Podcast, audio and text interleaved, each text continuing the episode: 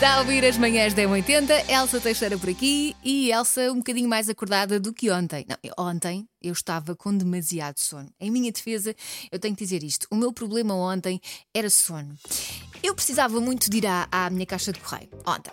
Tinha lá uma coisa muito importante, precisava mesmo e era urgente. Então fui. Tirei a chave para abrir, tentei abrir e a chave não entrava. Insisti e nada. E eu estava. Eu tenho que explicar que eu estou naquela casa há mais ou menos nove meses e nunca fui eu a ir à caixa de correio. Sempre foi o Miguel com a chave dele. Portanto, eu pensei: deve haver um problema com a minha chave para isto não entrar. Ligo ao Miguel em pânico.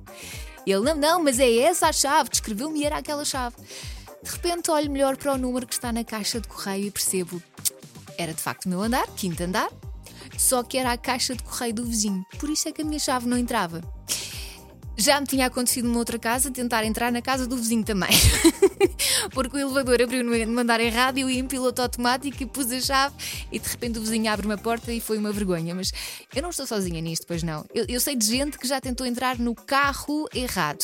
Uh, ainda por cima, gente que entrou, inclusive só se percebeu porque tinha outro cheiro ou porque estava arrumado de outra forma. Mas já lhe aconteceu isto, não já? Isto de entrar ou tentar abrir a porta errada não é só de mim, não? Se quiser partilhar histórias, 910, uh, 910 25 80 81.